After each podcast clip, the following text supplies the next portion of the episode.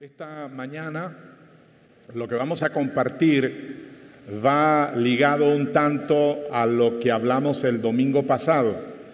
No me voy a regresar, no obstante, les recomiendo que escuche ah, lo que hablamos el domingo pasado y no es largo, así que le va a ayudar y le va a edificar y va a ser bueno para poder entonces empalmarlo con lo que hoy vamos a hablar. El, domingo pasado hablábamos del corazón, que es el lugar santísimo del hombre, donde habita el Espíritu de Yahweh Dios con nosotros y hace, hace presencia allí en nuestro espíritu. Esta mañana vamos a ver algo que a veces los escritores bíblicos tienden a entrelazar espíritu y alma, pero sí hay una diferencia. Pablo dice en una de sus cartas en el Nuevo Testamento, y el Dios de toda gracia les bendiga espíritu, alma y cuerpo. Espíritu, alma y cuerpo. El Señor les bendiga, los refrigere. Y es importante esa eh, esa ecuación que él hace, espíritu, alma y cuerpo. Se hacen problemas crónicos difíciles cuando el alma está por encima del espíritu y sería entonces la situación formateada como alma, espíritu y cuerpo, pero no debe de ser así. Creo que en los próximos minutos, con la ayuda del Señor, vamos a poder este, recibir docencia espiritual de parte del amado Espíritu Santo para ser edificados. Eh, elevando mi alma a Él. Eh, expréselo conmigo, diga, elevando mi alma a Él, elevándola, elevando mi alma a Él. Y este pensamiento viene de un salmo, dicho sea de paso, los salmos son preciosos, son hermosos, pero más que hermoso, contienen un alto índice de sabiduría y me gusta porque es una sabiduría muy práctica. Son hermosos y nos producen a que podamos ser equiparados con sabiduría. Y el Salmo 25 es el que voy a usar esta mañana para lo que vamos a considerar eh, el resto de esta reunión. Y así está escrito, es un salmo que el crédito es para el rey David y quiero que leamos el 1 y el 2 solamente. Dice así la palabra, a ti Yahweh, recuerde, es David, a ti, oh Yahweh, que dice, levantaré mi alma, levantaré mi alma. Luego en el verso 2 dice, Dios mío, en ti confío, no sea yo avergonzado no se alegren de mí mis enemigos. Qué hermoso. Dios mío, en ti confío, no sea yo avergonzado, no se alegren de mí mis enemigos. Por el factor tiempo, solamente me voy a quedar en el verso 1, pero el versículo 2 es extraordinario y hay mucha eh, miel, mucha savia para extraer de allí, pero vamos a quedarnos acá en el verso 1. Así que eh, es importante porque él dice, levanto, levanto mi alma a Yahweh Dios, Dios mío, a ti, oh Yahweh, levantaré mi alma no su espíritu, que es lo interesante, habla de su alma, elevaré, levantaré mi alma, no su espíritu. O sea, David elevando su alma al Señor de la misma manera que lo haríamos tú y yo, que todavía estamos aprendiendo eh, a andar en el Espíritu, todavía estamos en esa formación de andar en el Espíritu. Y luego, luego que él dice eso, declara que confía, que él confía eh, en ese Dios, en ese Dios maravilloso, que no permitirá que sus enemigos se burlen de él, que no permitirán que sus enemigos se burlen de él. Ahora bien, ¿cuántos de nosotros eh, podemos hoy orar de ese mismo modo? Yahweh, Dios mío, no sea yo avergonzado, no se alegren de mí mis enemigos.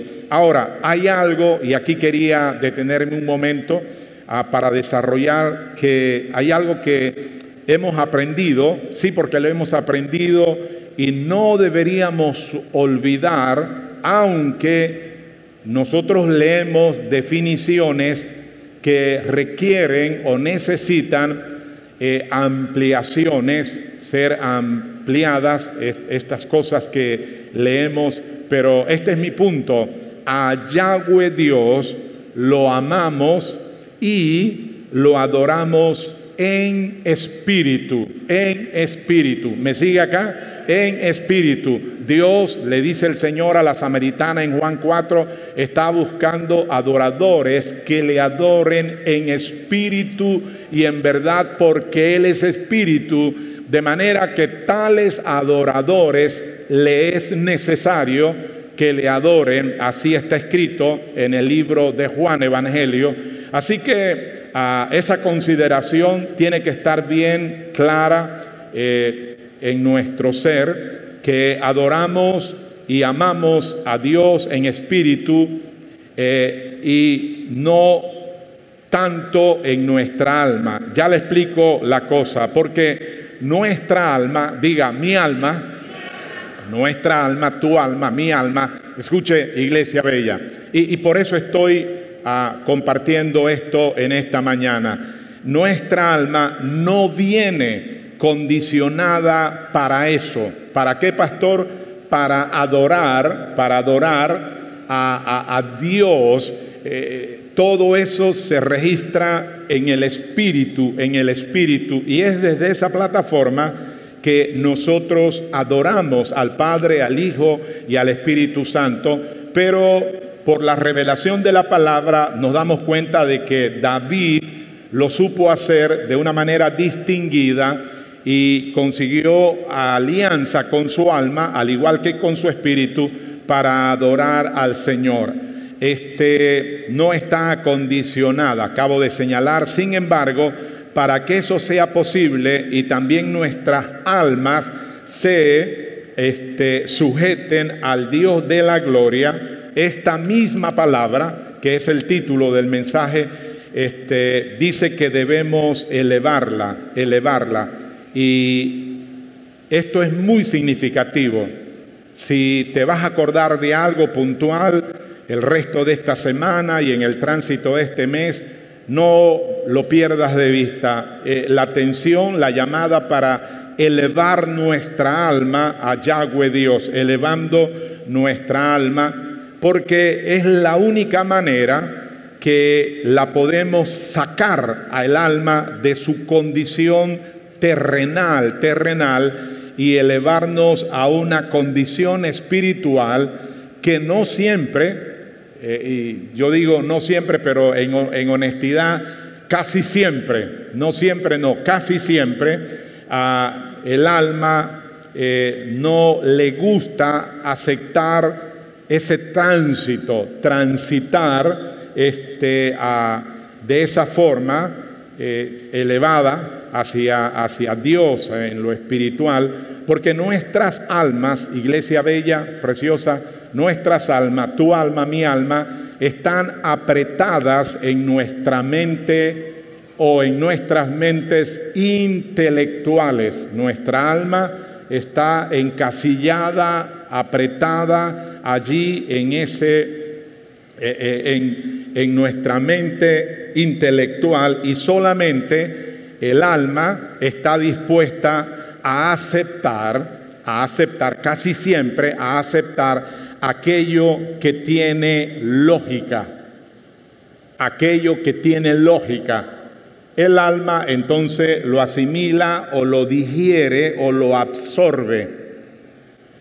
Aquello que tiene lógica y, mi amado, no podemos perder de vista un hecho concreto y es que la lógica fue infiltrada en nuestra cultura por los griegos, los griegos, los griegos. Y siempre la lógica, siempre, siempre, y, se lo puedo decir por experiencia, pero recíbame este pensamiento. Siempre la, la lógica es mil por ciento, no le digo cien por ciento, sino mil por ciento a humana, es humanismo en la más alta este, ecuación, es humanismo, la lógica de los griegos.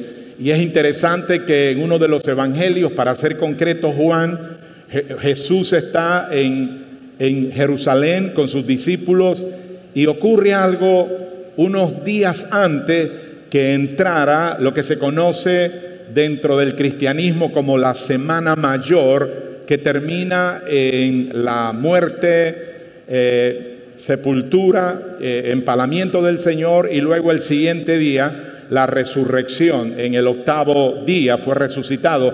Pero es interesante el hecho de que uno de los discípulos se le acerca al Señor y le dice algo interesante que lo deja allí como en agua. Le dice, Señor, unos hombres te están buscando. Y el Señor se queda así y uno le añade, sí, son griegos, unos griegos te están buscando un tanto con diligencia. Y escucha, escucha lo que ocurre.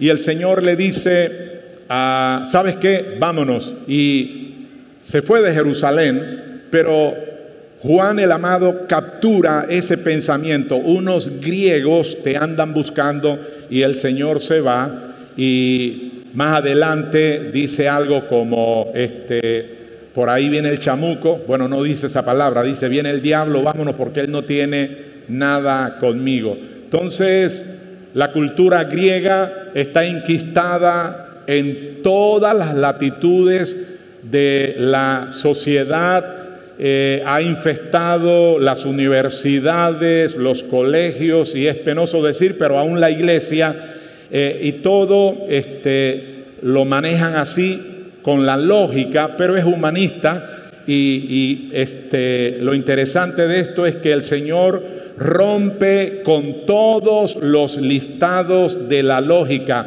Él siempre los ha roto, Él siempre los ha hecho triza y siempre lo hará y ahora también lo hará. No es nada nuevo solamente elevando nuestras almas a ese lugar en el Espíritu podemos arreglar y corregir eso. Por eso es que hay todo eh, una situación, lo podemos decir un tanto de carácter eh, confuso, de que no hay acuerdo, porque la mente humana trabaja con la lógica y la lógica no tiene absolutamente nada que ver con los postulados del Dios hebreo o el Dios de Israel. Para nada, para nada. Entonces cuando no entendremos ese trasfondo, nos enrolamos, nos enredamos, nos confundimos porque queremos arreglar cosas espirituales con la lógica humana y ahí es y será siempre nuestro talón de Aquiles. Y el alma le gusta ese, este, ese postulado, pero vamos a hacer como hacía el gran Davidito, que obligaba a su alma a mirar hacia arriba, a levantarse, a elevarse. A ti, oh Yahweh, yo levanto mi alma. A ver, dígalo conmigo, diga, a ti, oh Yahweh, levantaré mi alma, mi alma. Y yo en el transcurso de este fin de semana pensaba, digo, ¿qué imagen puedo sacar para dar a conocer este postulado de cómo es el alma? Y me recordé en mis años de estudiante, en los veranos, como un mes como este, marzo, que es de mucho calor, en los años 70, cuando justo se inauguraba el Ingenio La Victoria en mi provincia natal, eh, le dieron empleo a los estudiantes ya que estaban para graduarse. Yo me acuerdo que fui y fui el ayudante eh, de un mecánico y de, un, este, de uno de estos que manejaban tractores oruga.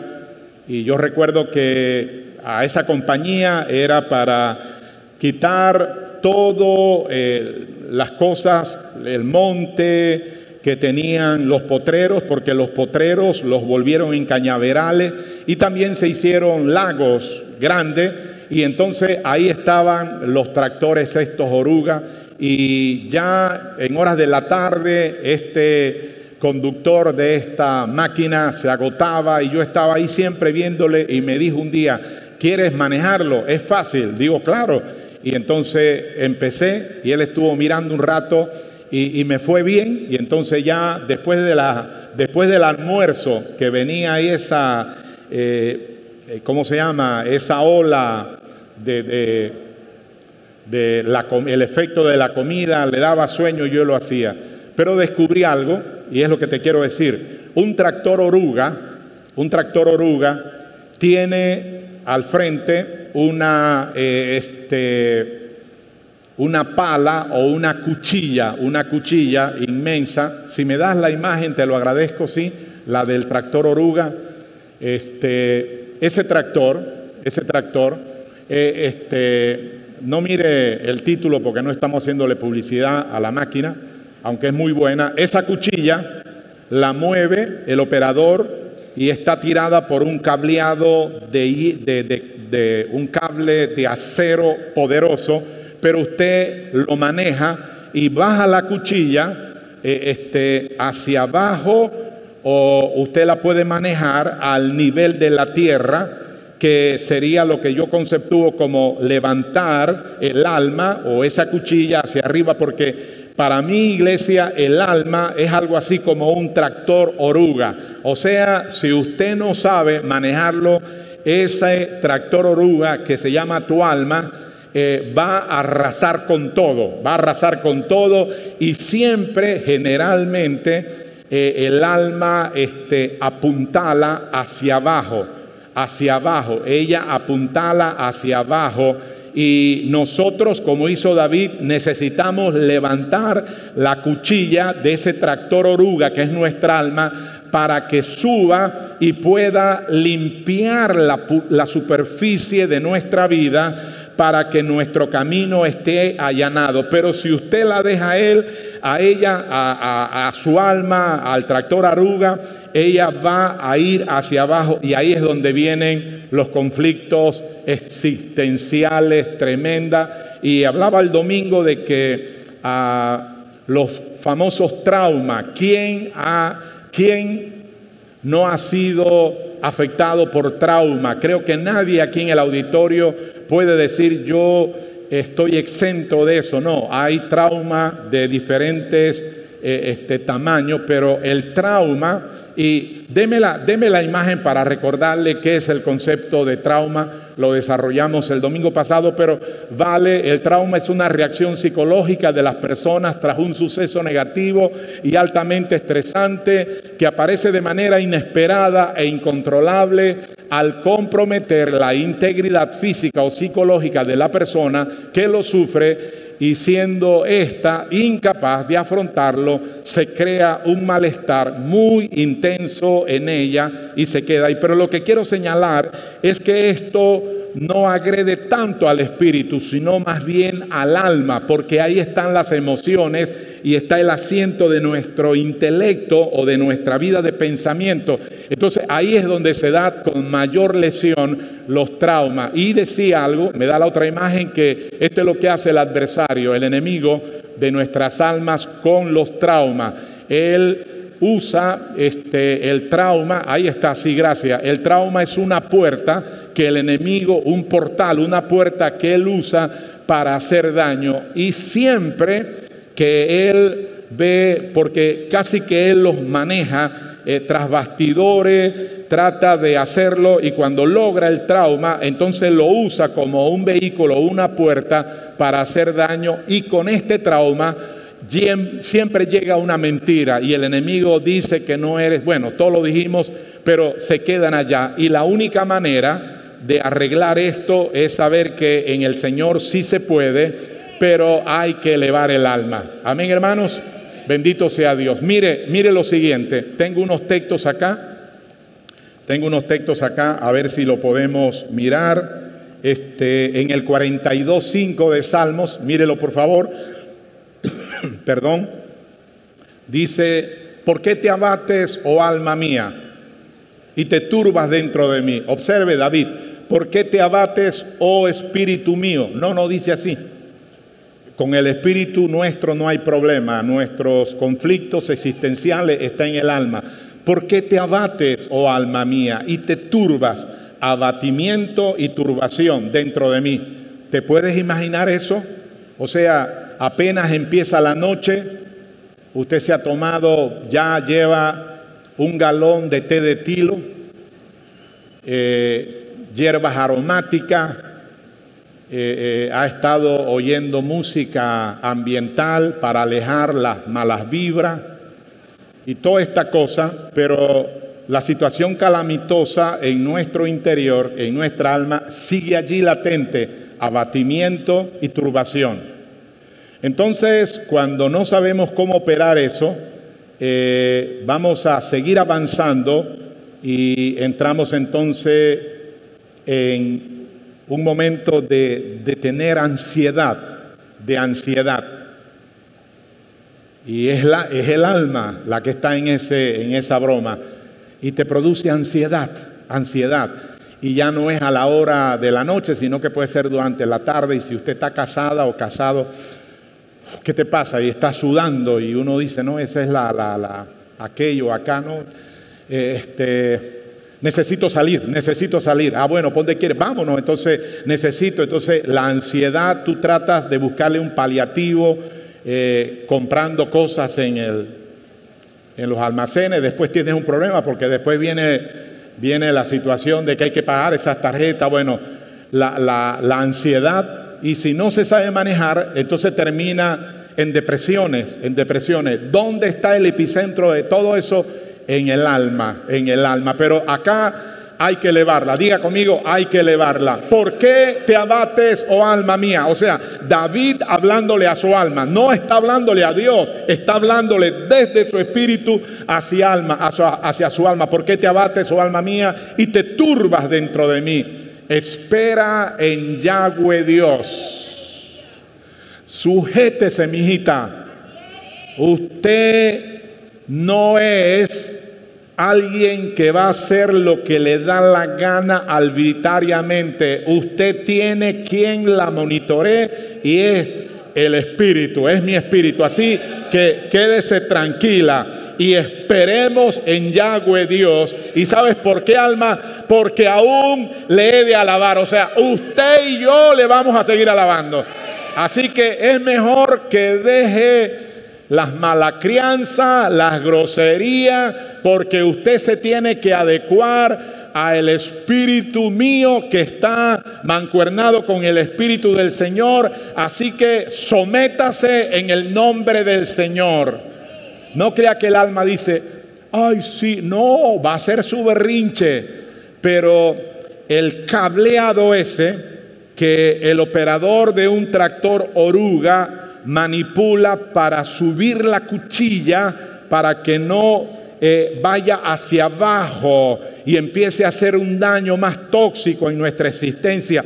Ese cable de acero inoxidable que usan estos, eh, los bulldozers, los tornapules, los tractores, eh, es, ese cableado yo lo veo como la palabra, diga la palabra, la palabra, porque le tengo noticias, lo he dicho y no está de más decirlo.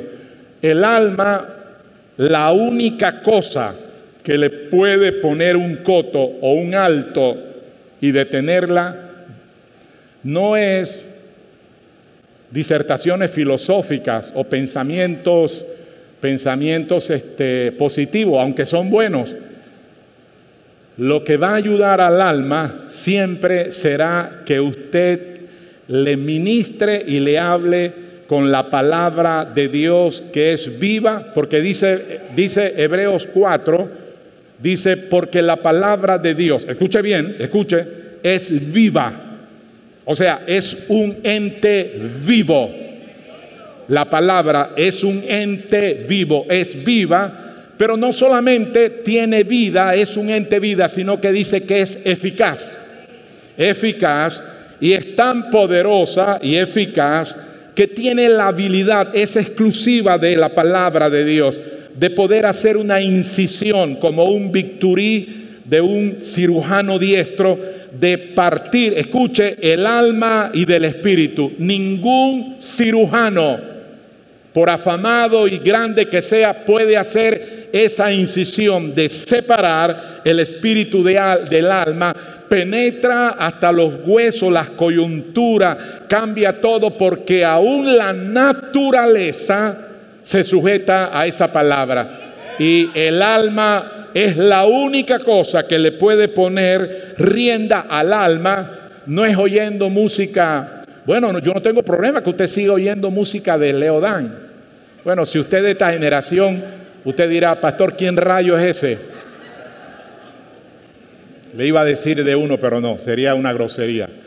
Pero, pero oír música, eso, eso no es malo, pero eso no, no es que eso me mitiga, sí, exactamente, te mitiga, te mitiga, pero el berrinche del alma sigue. Lo único que lo puede corregir y arreglar es la palabra de Dios. Diga, por, diga porque la palabra de Dios declarada en mi boca, desde mi espíritu, diga, eleva mi alma, eleva mi alma, eleva mi alma. O sea, lo saca de esos recintos lúgubres, oscuros eh, de, la lógica humana y nos da, nos bota hacia arriba. Alabado sea Dios. Salmo 62, 1. Porque así lo decía David y yo te lo estoy diciendo para que tú también lo declares, lo reces, lo digas desde la manera, desde la misma manera. Dice, Yahweh Dios, en Yahweh Dios solamente está que dice, ay, acá ya. Dígale el alma fuera de la palabra de Dios que se calle la jeta. Entonces que va a chillar, entonces que va a hacer su grosería. Pero diga conmigo, en Yahweh solamente te das cuenta en Dios, o sea, en Yahweh, solamente, metámonos en la cabeza, solamente está callada mi alma, de Él viene mi salvación, alabado sea Dios. Solamente en Yahweh Dios es que mi, mi alma entra en modo paz, en modo chalón, en modo, mire, en, la, en el siglo pasado, al comienzo del siglo pasado y hacia atrás, hubo una pugna y una diferencia muy álgida entre la fe, algunos le llaman la religión, pero yo voy a decir la fe, con este, la mente científica, eh, con la medicina, y ah, eran bien, este, ah, se, daban, se daban muchas pugnas entre ellos, entre la ciencia y la fe, por eso es que cuando usted investiga a nuestros ancestros cristianos, para ellos le habían enseñado que tomarse un fármaco, un medicamento, era diabólico, o sea, era pecado por, por las luchas viscerales que tenían los, los predicadores, los teólogos de la fe cristiana versus el mundo científico de ese momento. ¿Sabe quién rompió el status quo de eso? Un hombre pueblerino de un estado bello llamado Nueva York. Él era, eh, sus padres cristianos eran del campo y eh, de pronto el Señor le hace un llamado y este hombre se viene de ese campo, de ese pueblo, a, Nueva York y para ser exacto, a la quinta, a, a Manhattan, a la quinta avenida. Y este hombre campesino neoyorquino, está allí y él empieza a, pastorear una de las iglesias más insignes de toda América del Norte en esa década. Llega por allá por los 50 y había mucha necesidad porque ya había estrés, ya habían problemas complicados y este hombre este, hizo algo interesante que tuvo que pagar un precio por eso eh, y entonces él le pidió a unos hermanos que eran médicos, eh, psicólogos de profesión, y abrieron en la iglesia, en el templo, unas este, oficinas, eh, unos dispensarios para durante la semana atender a personas con eso. Norman Vincent Peale. Si usted tiene la oportunidad, todavía sus libros están en bibliotecas, en libreros. Eh, quien tradujo todo al español fue el maravilloso editorial Grijalvo de México. Yo coleccioné todos. Él es el creador de lo que se conoce como el pensamiento positivo. De hecho, es un bestseller desde que salió y lo han usado la nueva era. Yo me acuerdo que cuando bien joven eh, empecé a atender gente mayores que yo, que podían ser mis padres, mis hermanos mayores, y empecé a atender con Hannah muy jóvenes, yo necesitaba instruirme para atender gente, porque atender gente tiene que ver con atender su alma y todo eso. Y casi que le digo que me volví en un psicólogo empírico. Todos los libros de psicología que daban en la universidad me los devoraba, devoraba todo eso para poder ayudar a los hermanos, a las hermanas, porque el problema, como he dicho hoy y lo he dicho muchas veces, el problema existencial nuestro no es el espíritu, es el alma. Y Norman Vincent Peale logró eso y fue de mucha ayuda, pero lo agredieron terriblemente por haber empleado eso porque la, ciencia médica que estudia la conducta humana no es tóxica, no es mala. Ellos hacen su mejor para ayudar, pero eh, sin agredirlos a ellos es como poner en una herida un paño mojado caliente. No le quita un poco, pero lo único que puede arreglar y corregir las situaciones del alma se llama la palabra de Yahweh Dios en Dios, en Yahweh, solamente está acallada mi alma. De Él viene nuestra salvación. Alma mía, óyeme, de Él viene nuestra salvación. Qué lindo, qué hermoso, qué maravilloso. Y el Salmo 103, que son las cinco joyas de la corona de el, de, el, Evangelio de la gracia de Jesucristo, aunque está en el Antiguo Testamento, eh, David dice esto tremendo. Salmo 103, vamos a verlo desde el versículo 1, lo puede leer conmigo, diga, bendice alma mía a Yahweh. Atento, él está dándole, él no está hablando directamente con, con Dios, está hablándole al alma para que el alma se una a su espíritu y desde esa dimensión adoren al gran yo soy, alabado sea él. Bendice alma mía a Yahweh y bendiga todo mi ser su santo nombre. Qué lindo, qué robusto. A ver, dígalo. Bendice alma mía a. Diga y bendiga todo mi ser su santo nombre. Ahora mire lo que dice el 2. El 2 es interesante, qué, tremendo. Escúchenos lo que nos dice David. Bendice alma mía a Yahweh. Otra vez, porque ella es media refunfuñona. Ella es media refunfuñona. Yo no sé usted, pero yo conozco a mi alma, mire, ha andado conmigo toda la vida. Y es bien berrinchosa. Y me pone en vergüenza delante de la gente. Y después se hace la loca, que no fue ella. Bendice alma mía a Yahweh. Aquí está, aquí está, dice, y no olvides ninguno de sus beneficios, diga, de sus promesas. Diga, y no olvides ninguno, ninguno, ninguno de sus beneficios. ¿Sabe por qué? Porque la pícara de tu alma y de la mía y de la nuestra tiene esa tendencia de olvidar lo que no se debe de olvidar.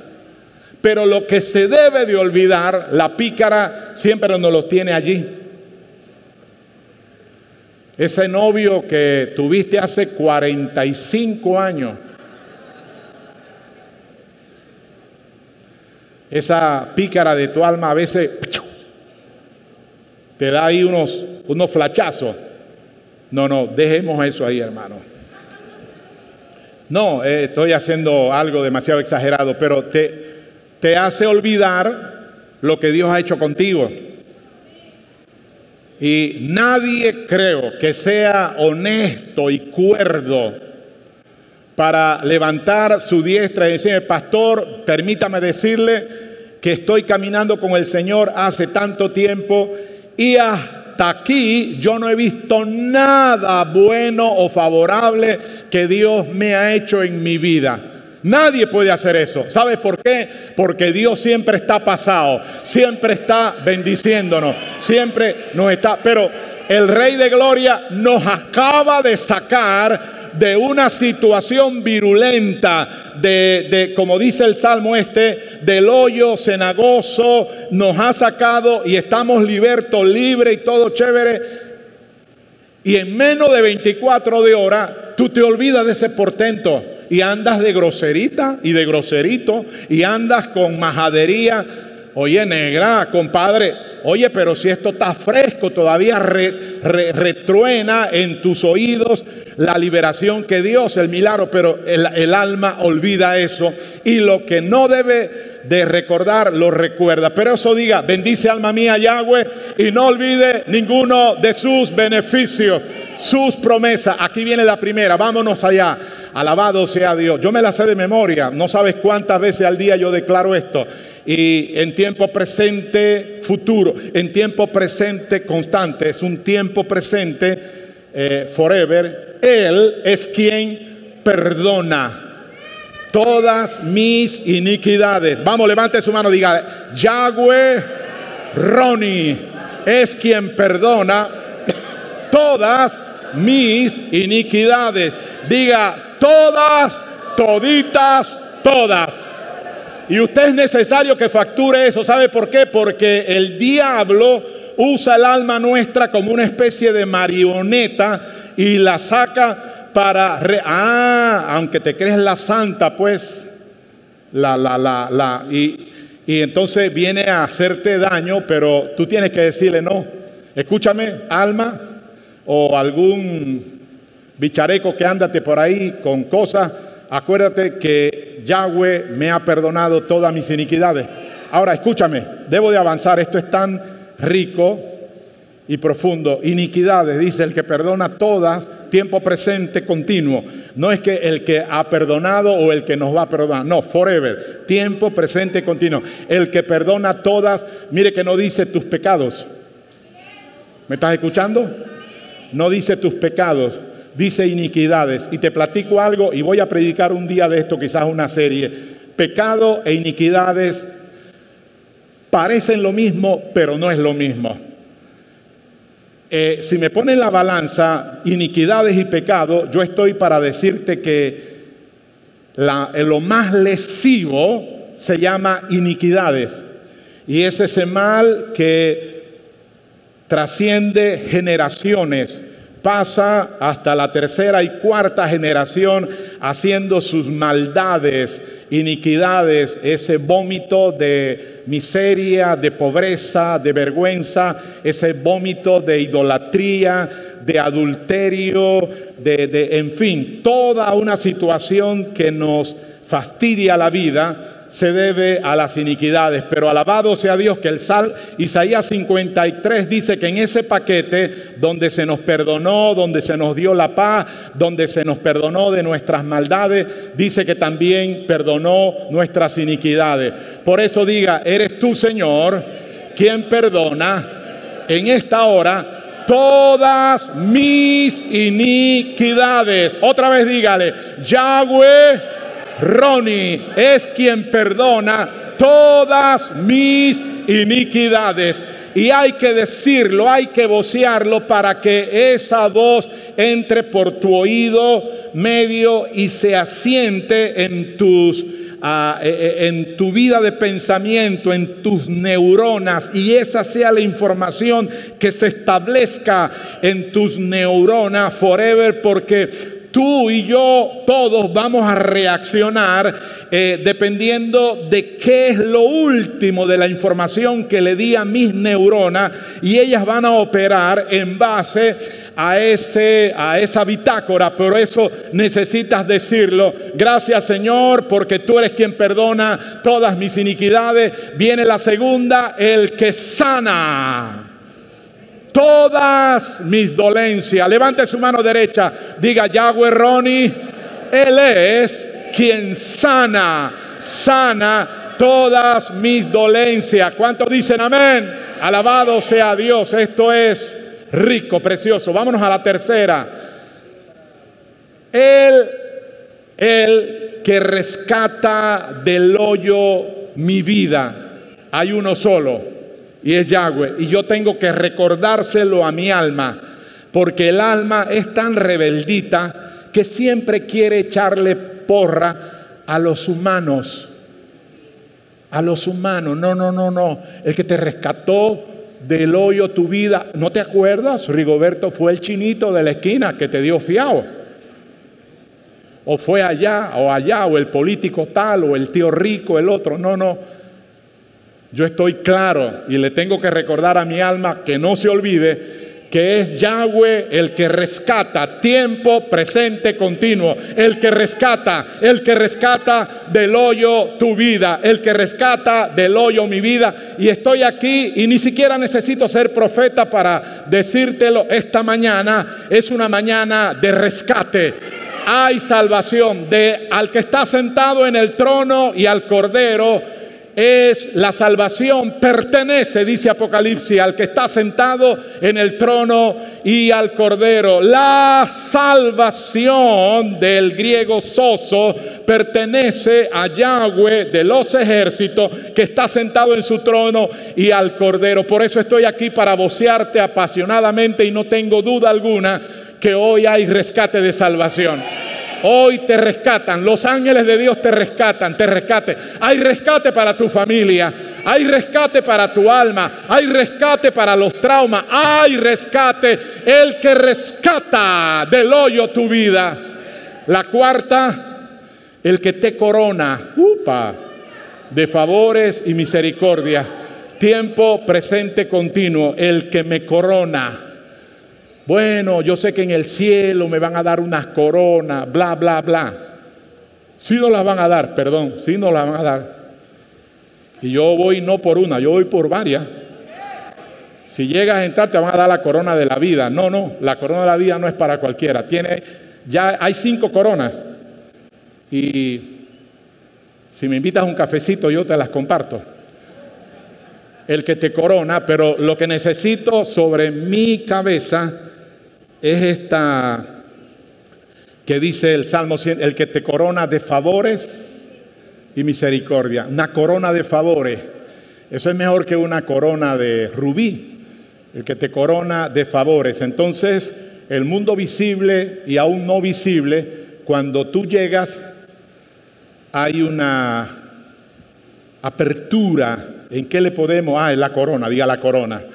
Ajá. Y la quinta, al cinco, Dice el verso 5, el que sacia de bien nuestra boca, de modo que te rejuvenezcas como el águila. Toque se diga, el que sacia de bien mi boca, de modo que me rejuvenezca como el águila. ¿Cuánto dicen amén? ¿Cuánto dicen amén? Alabado sea Dios, alabado sea Dios. Y dice,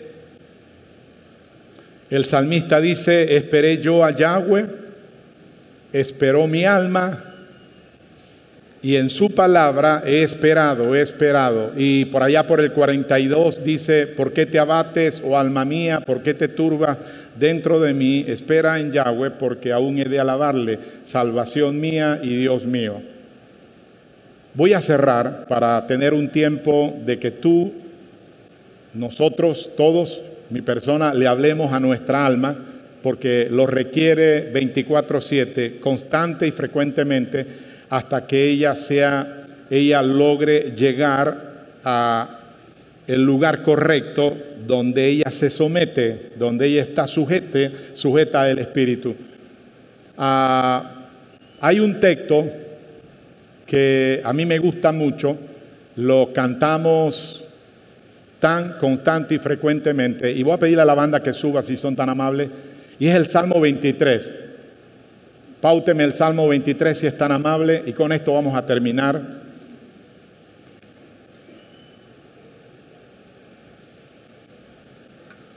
Ajá. Yahweh, eh, este es el nombre Roni, que significa pastor. Yahweh Roni es mi pastor. Y la reina Valera cometió un leve error porque lo puso en futuro, nada me faltará. Pero el escritor David, que era pastor de ovejas, no lo dijo así. La lectura correcta debe de ser hoy, mañana y siempre es Yahweh Roni es mi pastor, nada me falta. Se atreve a declararlo, diga Yahweh Roni en esta semana que está en tránsito es mi pastor. Diga, por lo tanto, nada, nada, nadita, nada me falta ni me faltará. No me falta ni me faltará. Ahora, atento acá. Porque el hombre es perseguido por cuatro tipos de fobia o temores. Dos tienen que ver con el pasado. He predicado eso acá y uno de esos dos del pasado es acusación y hay un segundo hacia atrás. Pero hacia adelante hay dos temores que tienen que ver con qué va a suceder en los días y horas y tiempo próximo. Entonces nos llenamos y estos dos que miran hacia adelante, esos dos temores, son perversos, son tóxicos en demasía, hacen mucho daño. Eh, porque uno quiere controlar el futuro, uno quiere controlar, quiere saber, por eso usted le da este, dinero, bueno, le daba, le dábamos dinero, yo nunca, pero por ahí me metí allá eh, allá en la parte de las librerías para ver este, el horos, horóscopo, no, el horóscopo, y ahí, ah, viste que lo saben, este, para ver qué decía, y, el diablo siempre nos monitoreaba porque hay un espíritu allí de hechicería tremendo, letal, así que renuncia a eso. La suerte suya y el futuro suyo está en la mano de Yahweh Ronnie. Entonces, mire lo que dice el versículo 2. Atento acá. Deme el 2 si es tan amable. Aquí está. Siempre nos llama la atención en demasía y entramos en pánico, en estrés, en angustia, todo lo que tiene que ver con nuestro hoy y nuestro mañana. Y aquí está la nota del Espíritu Santo a través de David y este es un salmo que si usted lo declara audiblemente, le va a dar tranquilidad y reposo a su alma en lugares de delicados, plural, plural, pastos que habla de comida, de provisión para poder traer comida a casa, comida a mi boca. El alimento más antiguo del mundo es el pan, el pan eh, es pasto acá porque está hablando de la oveja en lugares de delicados pastos. Él me hace, ¿qué dice? Descansar. Ahora mira, ¿qué nota? En todo caso, lo que aplica acá con la lógica humana es me hará me hace pastorear o me pastoreará, pero no dice así, en lugares de delicados pastos me hace descansar. O sea, tu alma requiere de entrar en ese reposo, de que hasta aquí Yahweh nos ha ayudado. Todos los años anteriores que decíamos, no salgo de esta, no salgo, aquí estamos vivitos y disfrutando la vida. Amén, hermanos, porque Él es buen pastor. Y luego dice, junto a aguas de reposo me pastorea y me pastoreará. A ver, dígalo, junto a aguas de reposo me pastorea y me pastoreará. Ahora, termino con esto, porque esto lo hemos cantado, lo hemos tarareado, pero a su alma, aquí viene el remedio del cielo para levantar su alma. El verso que sigue, confortará. Ay, ay, ay, ay, ay, ay, ay. Dígalo otra vez conmigo. Ya, ya estoy haciendo como el pastor Dan, ¿no? Ay, ay, ay, ay. Y el pastor Dan es bien pícaro porque llama la atención de ustedes con ese saltito y la cosa. Y quería llamar tu atención. Confortará mi alma. Pero hace un ratito leímos el texto del Salmo. ¿Por qué te abates? ¿Y por qué te turbas, oh alma mía? Espera en Yahweh, quédate tranquila. Ajá, entonces acá dice David, qué lindo, confortará mi alma. ¿Se entiende lo que es el término confort? Confort, tranquilidad, equidad, paz, chalón. Y uno buscando confort se va para Isla Margarita, para Coronado. Bueno, y si tiene algo de dinero, bueno, se va entonces para el país vecino de Chiriquí, buscando confort. Y, es bueno, es relax, confortará. Pero te quiero decir algo, escúchame, el único que puede hoy, mañana y siempre, perpetuamente, y es free, es gratis, es Yahweh Ronnie. Él confortará mi alma. Me guía por senda de justicia por amor de su nombre. Vamos a dejarlo allí, confortará mi alma.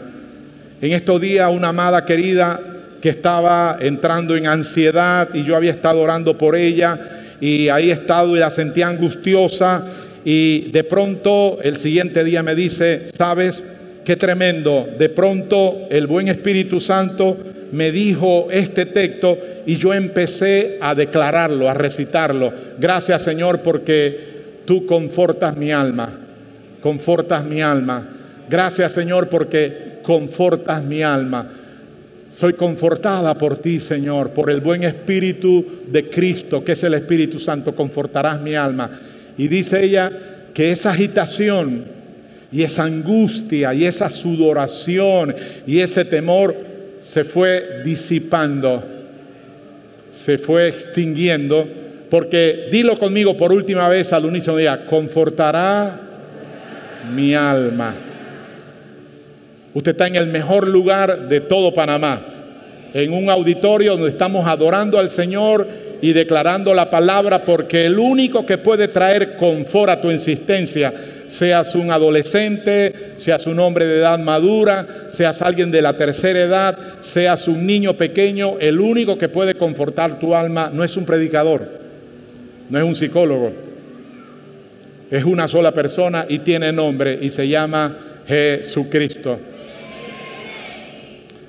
Si usted no da atención a esto, de que el único que puede confortar, guiar a puerto seguro, que le puede encaminar hoy, mañana y siempre, mientras está en el tránsito aquí en la tierra, eh, es la persona del el Espíritu de Cristo, que es el Espíritu Santo. Y Él quiere hacerlo día a día, Él nos quiere guiar, guiar nuestra alma, guiar nuestro espíritu, guiarnos a nosotros en un todo total, el Espíritu Santo. Y Él está siempre, el Señor lo dijo, es necesario que yo vaya porque si me voy yo enviaré a un paracleto. Eh, que alguien igual a mí, por eso el Espíritu Santo es el Espíritu de Cristo y Él les guiará siempre a toda la verdad, a lo bueno, a lo tremendo. Si usted no permite hacer eso en el día a día, tengo malas noticias para usted. Usted será como una riera sin pestaña. Andará andando tumbos y estará caminando en círculos. Eso le pasa a una, una riera que le han castrado sus pestañas, porque ahí está la parte sensora de ella.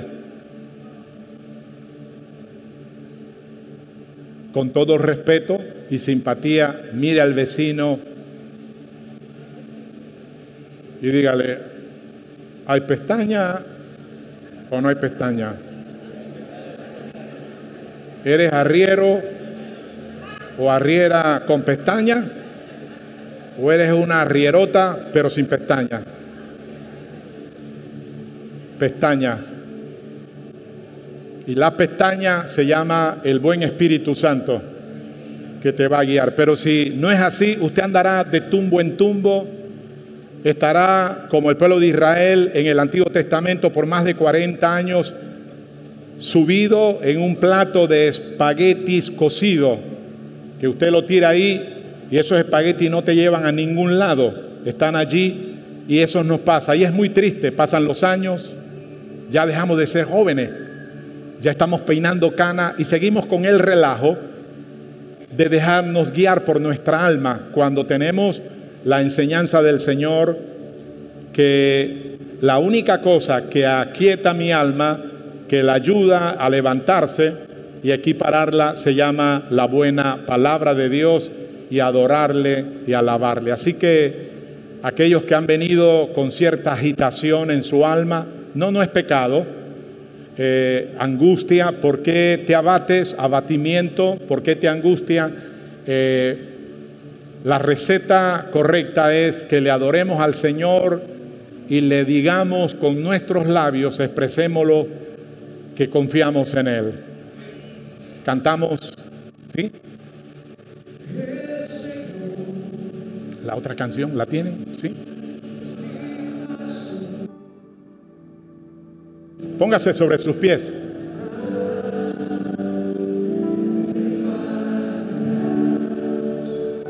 Elevando nuestras almas. Elevando nuestras almas.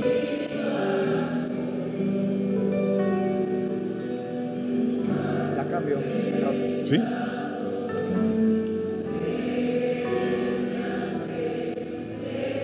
Aleluya. Alabado eres.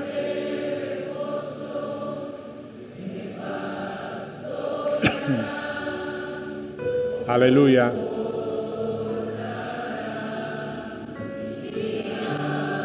Deténgase allí, deténgase allí, levante su mano y dígale, gracias Señor, tú eres mi pastor.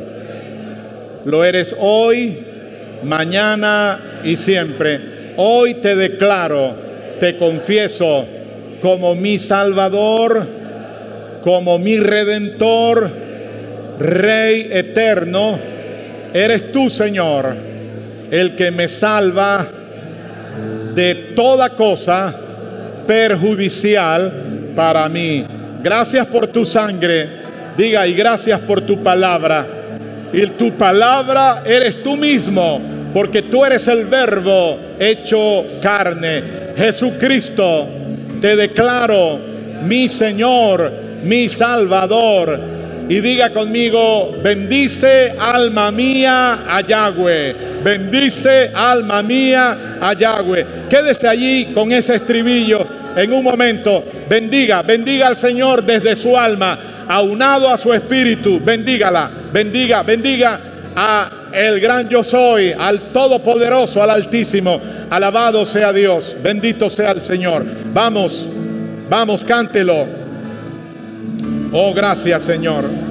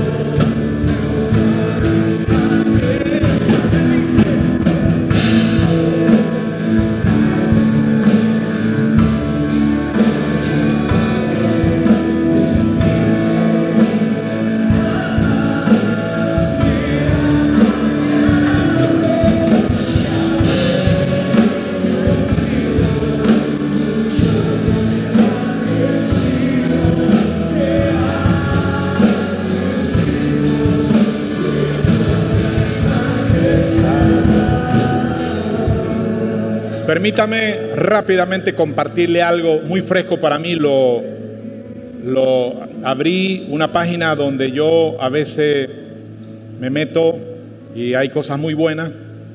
Y esta mañana la abrí y había un profeta que alguien lo estaba presentando porque venía a escribir o a hablar por primera vez.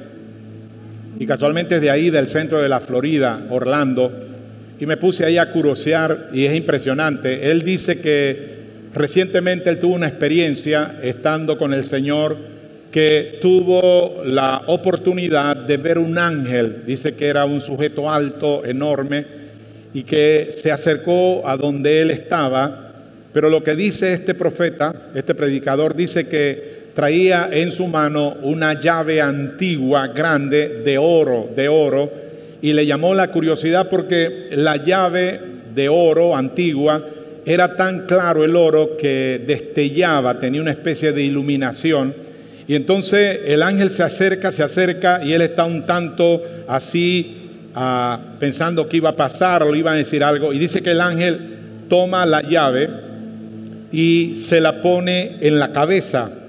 Le pone esa llave de oro en la cabeza y dice que ocurre algo interesante en él, dice este predicador profeta, que, perdón, cuando la llave esa de oro tocó su cabeza, dice que él pudo ver que hubo de su cabeza un desalojo de una variedad de serpientes, no tan grandes, pero tampoco pequeñas, que desalojaban, que desalojaban y dice que él pudo ver eh, en esa visión a su vida de pensamiento, sus mentes, sus pensamientos que estaban enredados. Y luego que este ángel pone esa llave de oro en su cabeza, ocurre un fenómeno interesante, dice él, y yo lo estaba viendo en vivo y a todo color, que las culebras, las serpientes que tenían enredado eh, mi vida de pensamiento, dice este profeta, se salieron de mi cabeza y yo las vi como se fueron huyendo y mis pensamientos empezaron a ordenarse y a esclarecerse. Y dice, y vi cuando el ángel luego se retira y él dice, amados, después de ese día, mi vida no fue la misma en mi vida de pensamiento. Hoy disfruto de tranquilidad, hoy disfruto de quietud, hoy eh, vivo una vida, soy feliz, soy gozoso, era predicador, Dios me usaba, pero tenía todo un rollo existencial en mi mente, en mi vida de pensamiento, pero agradezco a Dios poder haber visto eso, dimensionarlo, dice, y el ángel se fue y él dice eh, que el ángel le dijo, esta es la llave de tu mente y, es tremendo porque te quiero decir esta, esta mañana que la llave de tu mente no la maneja el diablo. La llave de tu mente no la tienen las entidades espirituales de tiniebla. La llave de tu mente no la tiene el mejor psicoanalista y qué bueno por ello. La llave de tu mente, de mi mente, que va a lograr que haya un éxodo una salida de esas serpientes que se han quedado allí eh, incrustadas en nuestro cerebro, en nuestra vida de pensamiento, y son los que atoran, angustian, desaniman y hacen todo ese rollo existencial. Alabado sea Dios se tienen que ir, se evacúan y entonces tu mente se arregla y tú puedes decir como este servidor en esta mañana, tenemos la mente de Cristo. No se sienta, no se sienta incómodo, pero yo creo que yo iba a hablar de esto y esta mañana reciente abro mi laptop, mi computadora y me encuentro con tremendo bistec espiritual y yo creo que era quizás para el cierre de esto porque yo creo que hay ángeles acá. Y cuidado no si están esos ángeles, el ángel de la llave de oro de la mente, y necesitan tocar esa parte tan sensitiva